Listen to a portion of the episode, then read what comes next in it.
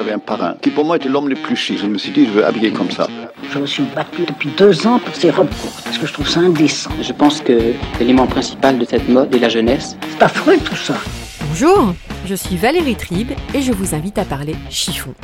Oui, parlons de fringues, de fripes, de frusques, de nippes, de sapes. J'ai créé ce podcast pour analyser votre relation avec votre garde-robe, pour avoir votre vision sur la mode et votre lien aux vêtements. Pour ce faire, chaque semaine, j'invite à ce micro une femme ou un homme, connu ou inconnu, jeune ou moins jeune, pour qu'ils nous dévoilent leur rapport aux fringues. Allez, chiffon, sap, chiffon, chiffon, c'est parti Pour ce premier épisode de l'année 2020, j'ai invité à ce micro un créateur de souliers. Oui, souliers. Mon invité aime ce terme un peu désuet que je trouve aussi fort élégant. Après avoir travaillé dans la publicité, Philippe Zorzetto chausse aujourd'hui des personnalités telles que Mathieu Chédid, Charlotte Gainsbourg ou encore Romain Duris. Cet amoureux des belles matières a en effet tout plaqué pour devenir styliste sur les pas de son grand-père. Bonjour Philippe. Bonjour Valérie.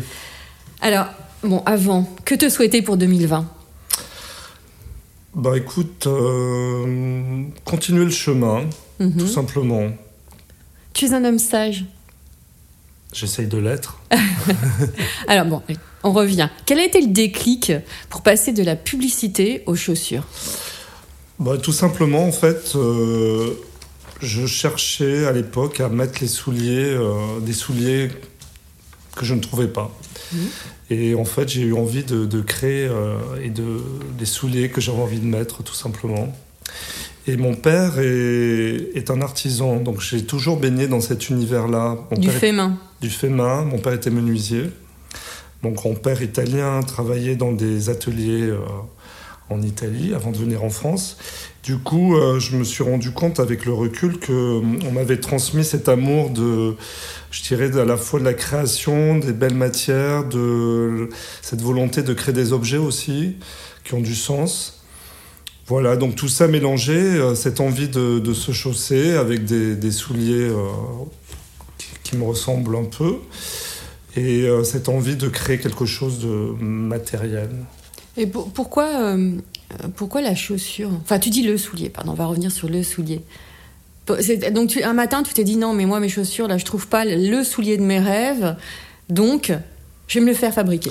Parce que Valérie, tu sais bien que le soulier, c'est ultra important pour un homme comme pour une femme d'ailleurs. C'est euh, à partir du moment où on a des beaux souliers, euh, tout va bien. C'est fondamental.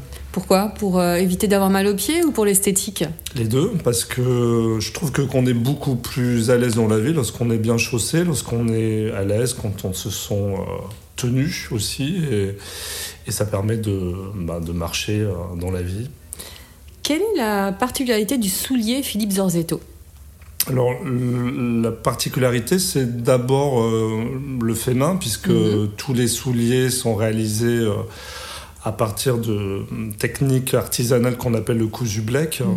Et Mhm. Tu mon- peux expliquer le, le cousu blek, en fait, c'est c'est une technique qui permet de, de, de- non pas de coller la semelle à la tige d'un soulier, mais de le, de le coudre. Donc c'est beaucoup plus résistant. Et euh, la deuxième particularité, c'est, je dirais, la ligne épurée de, de, de mes souliers, avec euh, quand même des accents assez unisexes, puisque il y a beaucoup de souliers euh, que je fais également pour les, pour les filles qui sont euh, vraiment inspirés des souliers de garçons. Mais c'est vrai qu'il n'y a pas vraiment de différence entre les deux hein, quand on regarde euh, tes ouais. créations. Bah, j'ai toujours trouvé très élégant, moi, les garçons, en fait. Les garçons. Oui, on est en 2020 et j'aime beaucoup les années 20 du, du 20e siècle. Et, et je trouve qu'une femme peut être extrêmement féminine et sexy avec des souliers euh, plats ou des boots euh, un petit peu euh, androgynes. C'est, euh, Mhm. moi, je trouve que ça est très très sexy chez une femme. On va en reparler. Que rêvais-tu de faire quand tu étais petit garçon? Euh, Tu étais déjà attiré par les souliers ou pas du tout? Absolument, j'ai toujours dessiné des souliers quand j'étais enfant ou des immeubles. C'est différent. Absolument, mais euh, euh, alors j'aurais peut-être pu être architecte. Oui, c'est ça. Non, t'as fini dans la com quand même. Et t'as fait des études de droit. T'as vu fais des études de droit. J'ai tout vu, hein. Ouais. J'ai tout lu. Tu sais tout, Valérie. Euh, oui, des études de droit parce que euh, j'avais envie d'avoir un bagage culturel euh, important et c'était pas facile d'ailleurs parce que j'étais pas vraiment fait pour ça, mais je suis quand même arrivé jusqu'au bout. Et, et ensuite, oui, la communication parce que j'avais aussi, j'avais, j'étais attiré par tout ce qui était créatif et, Mhm. et je m'étais dit bon bah il y a quand même des, euh, des gens super créatifs dans la publicité et, euh, et de fil en aiguille, c'est, je crois oui, je- quand j'étais enfant, j'avais j'avais envie de, de travailler dans un métier qui alliait à la fois la créativité, la possibilité de s'exprimer et euh, créer des beaux objets, ouais. Mhm. ouais. Et c'est rare qu'un petit garçon dessine des chaussures. Bah, je crois pas. Non Non. Quand on regarde euh, les enfants, euh, un petit peu leurs dessins, on se rend compte que parfois ils dessinent des choses assez étonnantes et, euh, et ça en dit beaucoup sur peut-être sur leur carrière future. Il faut regarder les dessins des enfants. Et- Mais alors justement, quand t'étais même ado, t'étais déjà euh, assez tatillon sur tes pompes? Ouais. Ouais, moi je oui. casse. Toi, moi tu dis soulier, moi j'utilise pompe. Hein. C'est un pompe, la classe. J'ai- oui, j'ai- j'ai- j'aimais bien. euh, j'avais pas forcément les moyens d'acheter des, les souliers euh, des grandes marques, donc du coup, euh, je, je, je chinais un petit peu. je, je faisais attention vraiment à avoir des, des beaux souliers en cuir, alors que tout le monde était en basket. Moi, je voulais des souliers en cuir. Ah ouais, Ouais, ouais parce qu'ado, c'est c'est plus rare. peut-être. Quel est ton style au quotidien? On va, pas- on va un peu parler des vêtements.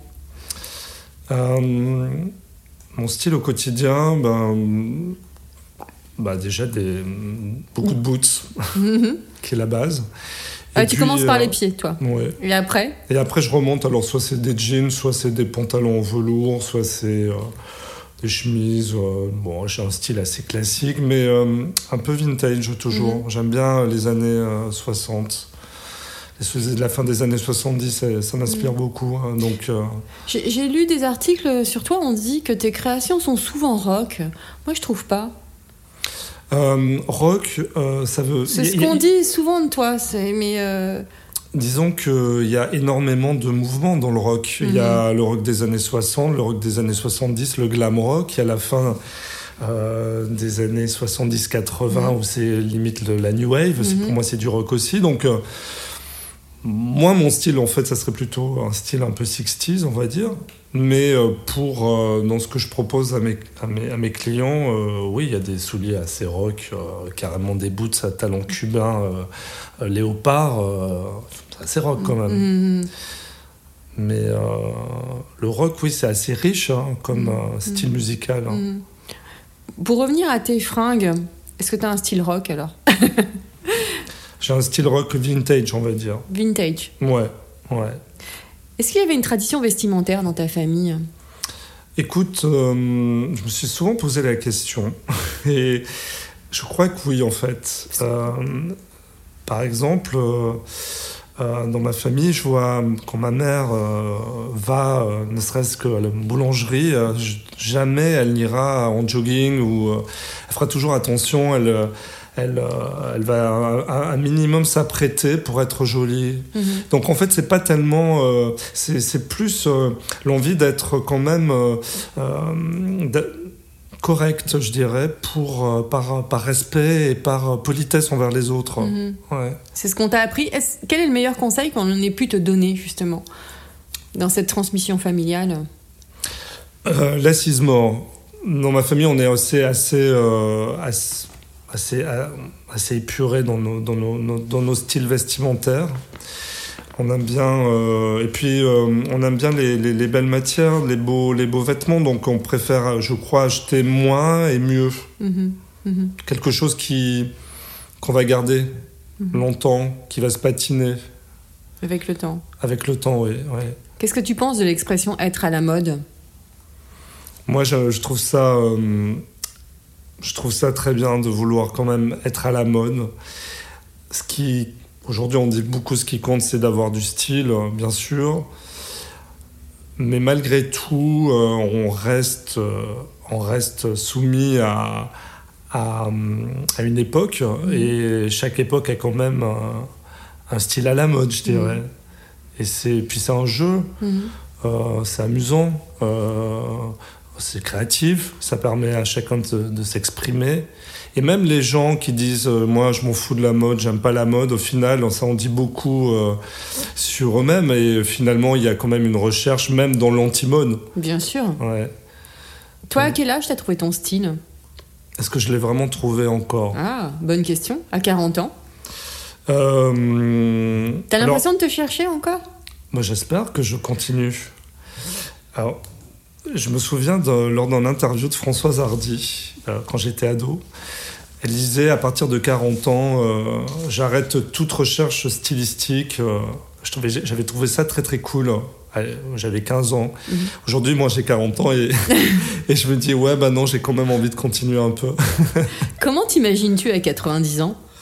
Euh, en termes vestimentaires, Bien sûr.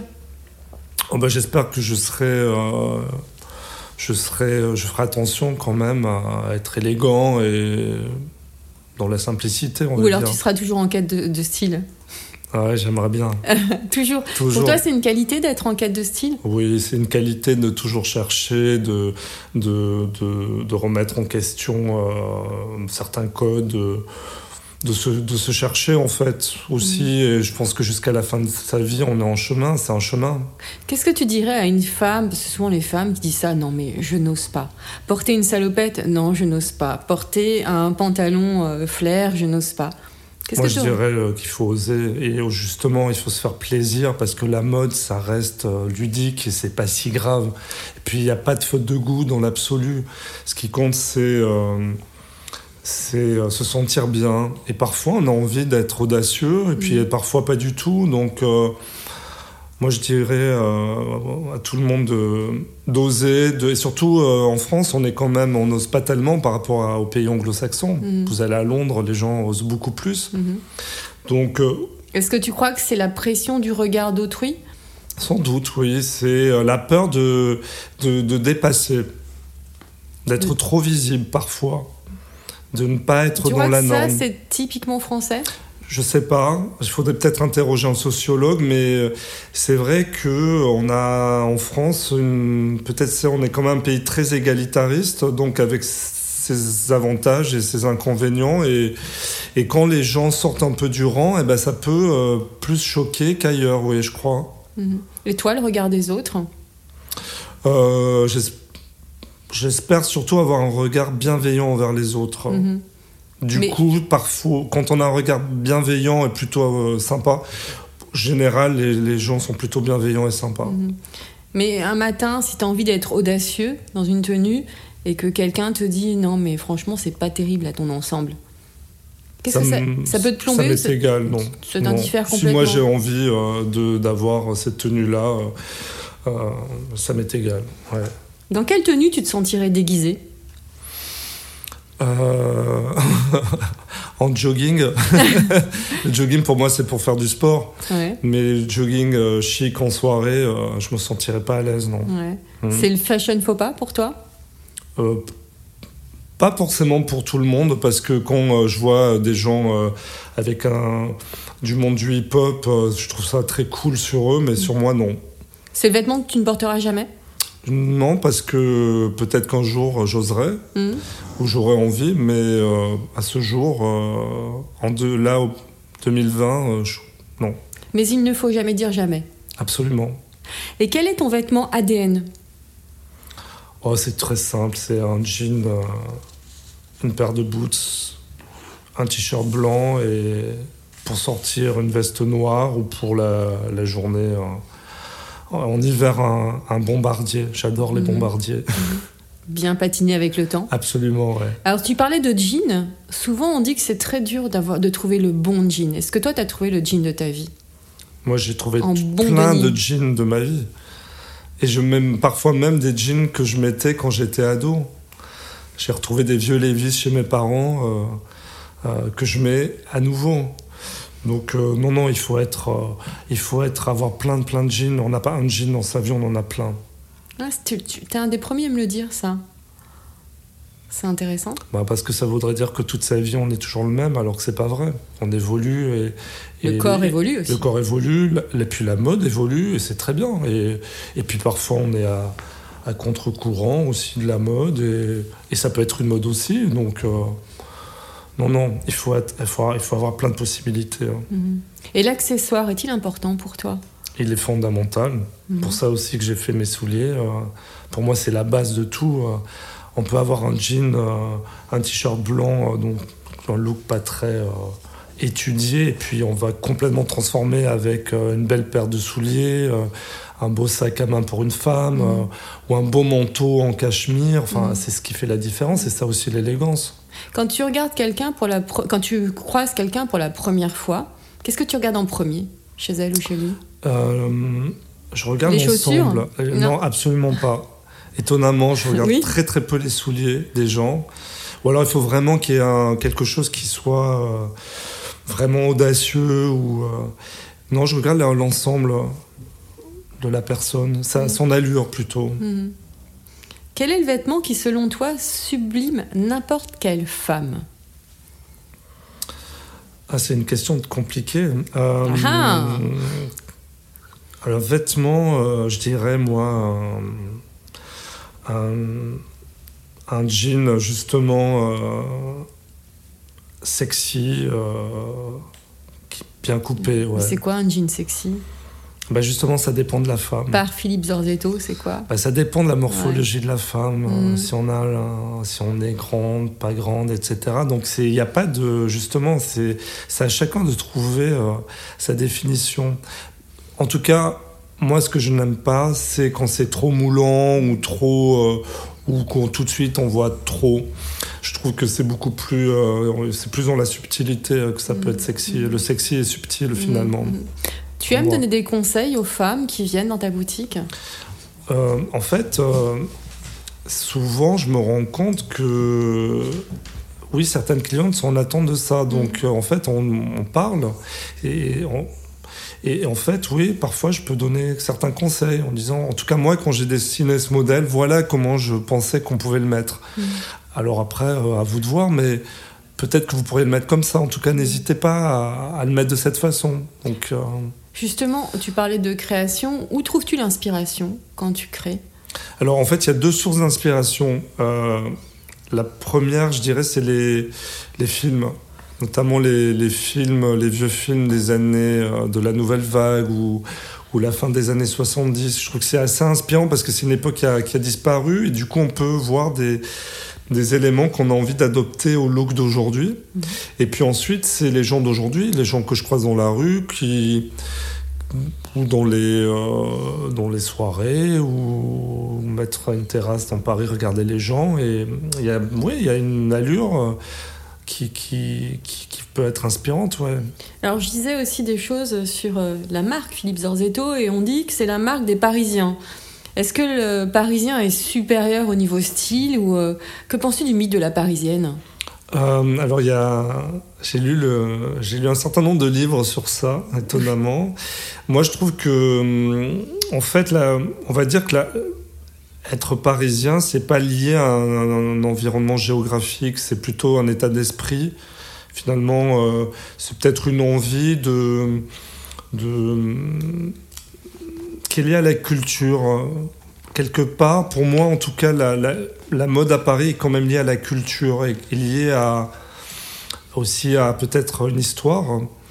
Donc, euh, on peut trouver des Parisiennes partout dans le monde, Mm. mais euh, mais c'est pas. euh, j'aime.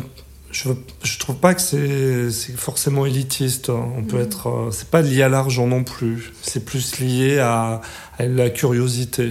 Mhm. Et peut-être à la liberté? Euh, Je crois pas finalement. Ben justement, je suis pas si sûr que ça, que les Parisiennes soient si libres que ça, parce que peut-être elles osent pas tant que ça parfois.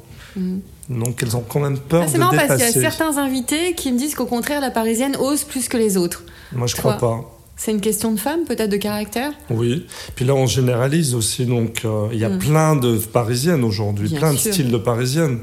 Donc, euh, quand on pense à la Parisienne, on pense à une femme très précise. Et aujourd'hui, euh, Paris est une ville cosmopolite. Donc, il y a tout un tas de, de styles euh, très, très différents. Donc, euh, et le style évoluera. C'est ça qui est bien. Toi, tu choses toutes les femmes et tous les, tous les hommes?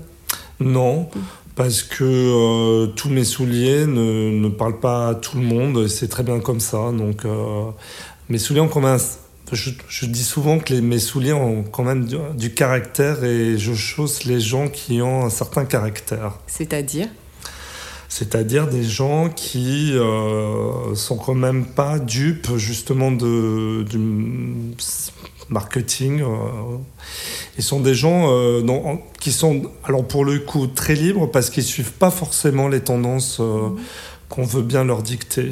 Donc, oui, je trouve que mes clients, les gens qui me suivent ont du caractère et, et d'ailleurs, je, je les remercie euh, vraiment profondément de tout mon cœur de me suivre depuis toutes ces années. Quand on voit euh, Mathieu Chédid sur scène avec tes chaussures, ça te fait quoi? Bah, Mathieu Chédid, c'est un ami aujourd'hui, donc euh, je vois pas mes souliers. Quand je le vois sur scène, je vois l'extraordinaire artiste qu'il est et que et chaque fois je me dis waouh quelle chance de. Il est très inspirant Mathieu Mhm. parce que euh, c'est quelqu'un pour le coup d'extrêmement créatif. Donc euh, non, je regarde pas les souliers, je regarde l'ensemble du, du show, ouais. Ouais. Mais ça me fait évidemment plaisir, toujours. Et d'autres personnes comme Romain Duruis ou Charlotte Gainsbourg Ah, ça, c'est la chance de ce métier, c'est de rencontrer euh, des gens qu'on admire énormément, dont on n'aurait jamais pensé avoir la chance de les rencontrer. Et à chaque fois, ouais, c'est des rencontres euh, humaines euh, intéressantes, fortes et qui euh, me nourrissent beaucoup. Mhm. Alors, tu as aussi créé, enfin, tu as fait une collaboration avec Inès de la Fressange. Oui, Justement, on parlait de la parisienne. tout à absolument. Inès, euh, oui, c'est la parisienne. euh. Bah, Inès euh, fait partie d'une génération. elle est très iconique. Elle, Mm. est- elle, a, elle a quand même incarné d'abord Chanel, puis elle a été Marianne. Oui, c'est vrai, c'est vrai ça. Et puis, et puis c'est une, une femme qui est qui a beaucoup d'esprit, qui, qui, qui, a quand même un, qui a créé un style et qui est très inspirante et qui est très drôle, Mm. très très drôle. Travailler avec elle, c'est on a on, a beaucoup beaucoup rigolé et euh, et euh, ça a été un moment, euh, c'était voilà un moment assez assez à la fois intense et amusant. Ouais. J'ai lu une interview toi dans laquelle tu disais que tu préférais quand même prendre plus soin de ta peau que de tes chaussures. J'ai tout Parce lu. parce qu'on parce qu'on n'a qu'une seule peau et qu'on peut avoir plein de souliers Quel est ton dernier achat? En vêtements. Oui. Euh, un nouveau bombardier euh, que j'ai acheté euh, vintage. Mhm. Et ton prochain achat? Un nouveau jean, justement. Tu vas pas aller le chiner chez tes parents Non, j'ai envie d'un nouveau. T'achètes plutôt en ligne ou en boutique En boutique essentiellement parce que j'aime bien essayer. Mhm. Ah ouais, donc bon rapport avec la cabine d'essayage. Oui, ah oui, oui. Et puis toucher aussi, euh, toucher le produit, euh, c'est important, ouais. Quelle est ta définition de l'élégance Euh, le lien entre son aspect euh, vestimentaire et son fort intérieur. Et qu'est-ce qu'un soulier élégant? Un soulier qui a la bonne pointure déjà. C'est difficile. que- C'est pas si évident que ça. Je crois que beaucoup. C'est comme les soutiens-gorge pour moi, les chaussures. Je suis désolée pour le parallèle, mais c'est très difficile Mais c'est très juste, oui. Ouais. Bah, je suis toujours très étonné parce que la majorité des gens ne connaissent pas leur pointure en fait. Et puis à vrai dire, ça veut rien dire une pointure parce que c'est lié à une forme particulière et en fait, euh, on peut faire pour une femme du 38 ou du 39, ça dépend des modèles. Mais souvent, les, les- les garçons ont tendance à considérer qu'ils ont une, une pointure plus, plus importante que leurs pieds et les femmes, c'est l'inverse. Donc les femmes ont souvent mal aux pieds parce qu'elles n'osent pas mettre la pointure, euh, elles ont peur d'avoir des grands pieds. Mais c'est la pointure est liée à une morphologie, à une taille. Donc, euh, donc euh, y a, honnêtement, il y a un client sur deux qui ne connaît pas sa pointure. ouais. Donc c'est à nous aussi de les, de Alors les qu'est-ce que tu peux donner comme conseil? Qu'est-ce que tu peux que- comment on peut faire pour avoir la bonne pointure? Bah, déjà, dès qu'on essaie quelque chose et qu'on sent qu'on est trop, qu'on a mal aux pieds, c'est que c'est pas la bonne pointure, ou qu'on la perd, euh, euh, c'est pas la bonne pointure. Mhm, mhm. Donc la pointure, c'est c'est pas un chiffre, c'est un ressenti. Donc il faut essayer. Il faut essayer, oui. J'imagine que tu trouves ça complètement euh, absurde d'acheter des chaussures sur le net. Non, pas forcément, parce que euh, Parce que c'est aussi une nouvelle façon de consommer et Mm. qu'au final, bah, quand c'est trop petit, on peut renvoyer. Donc, Mm. euh, je trouve que ça apporte, au contraire, ça permet par exemple, à des, à des gens qui, qui, qui sont pas forcément justement à Paris, il y a beaucoup Oui. de choix, d'a- d'avoir une possibilité d'acheter des choses un peu différentes. Comme toi, tu as un e-shop? Oui. Donc on- Et j'ai des clients dans le, dans, en région où j'ai pas forcément de boutique, et Mhm. puis à l'international, en, euh, beaucoup de clients étrangers, soit qui ont acheté à Paris dans, les, dans la boutique et qui connaissent leur pointure, mais d'autres non. Et, et puis on peut avoir des échanges aussi. Justement, on peut conseiller. On peut. Moi, j'invite euh, tout le monde à envoyer un mail pour euh, pour connaître sa taille avant de commander. Mhm. On est là pour ça aussi. Mhm. Est-ce que les demandes sont différentes d'un pays à l'autre? Ah oui, oui. Euh, entre l'Asie, les États-Unis et l'Europe occidentale, il y a, il y a- il y a des écarts. Euh, après, moi, je suis un chausseur européen, Mhm. franco-italien, Mhm. et je me sens très européen. Et le style que je propose est, à mon sens, très européen et imprégné de culture européenne. Mhm. Et c'est ce qui plaît aux clients euh, américains et aux clients asiatiques. Asiatique, j'imagine. ouais. Ouais, et donc euh, ce qui est important dans son, dans son travail, c'est, c'est trouver l'ADN. Et, et en fait, on se rend compte que l'ADN aussi, elle est liée euh, au passé. Et ce qui est important, c'est de la connecter au futur. C'est ça la création. Mhm, mhm. Si tu n'avais, si tu, tu n'as qu'une réponse, d'accord? Si tu étais une couleur, Le bleu nuit. si tu étais une forme de pantalon, Euh, un pantalon très large. si tu étais une matière, Hum, le cuir. si tu étais un vêtement, Euh, une chemise blanche. si tu étais une, une chaussure, Une paire de boots. et boots évidemment, Évidemment. tu te verrais porter des mocassins? Euh, ça m'arrive en été, oui. Mais les mocassins que je fais, ils sont toujours un petit peu rock'n'roll quand même. Si tu étais une héroïne, Euh, Simone Veil. un adjectif qui te caractérise, Euh, l'envie. C'est pas un adjectif, l'envie d'ailleurs. non mais c'est pas grave, l'envie d'avoir envie. Tu Euh, On rend un petit hommage à Johnny. on rend hommage à Johnny. Merci infiniment Philippe. Merci Valérie. Je tiens à remercier aussi le magazine Gradia, partenaire de cet épisode. Je vous dis à la semaine prochaine. En attendant, portez-vous bien et surtout ne vous prenez pas la tête avec vos fringues et vos chaussures. Et vos souliers Voilà.